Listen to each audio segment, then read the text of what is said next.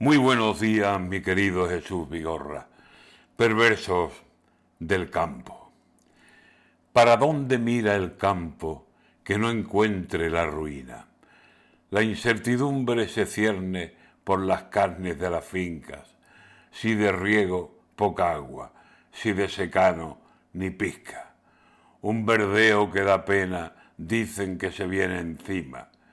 El campo se agostó en julio como una plaga maldita, y en agosto en su verdor todas las hojas ardían. Un verano canallesco que no hay favores que alivian, que no hay esperanza cerca ni revés en lejanía. La clara escasez del agua salta lindes y salpica la mesa de los despachos de muchas fuerzas políticas.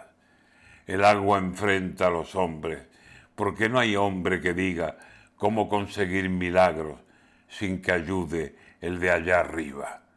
Los pantanos son desiertos que no tienen ni saliva, y se agotan manantiales, y ni un temporal avisa, ni asoman nubes cargadas, ni ningún viento predica cercanas lluvias, cercanos charcos, lagunas, crecidas. Da pena el fruto que cuelga de la rama, y se lastima el corazón de la tierra, de los árboles, la vida.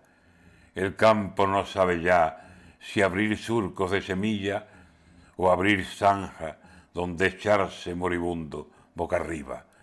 Si las penas no rodean a las más firmes familias, con impuestos, con recargos, con indecentes subidas, lo tiene peor el campo con lo que ya tiene encima los santos, todos, que salgan, pero si es en rogativa, porque si el cielo no enmienda el perfil de esta ruina, ni en el mismísimo cielo hallará el campo salida.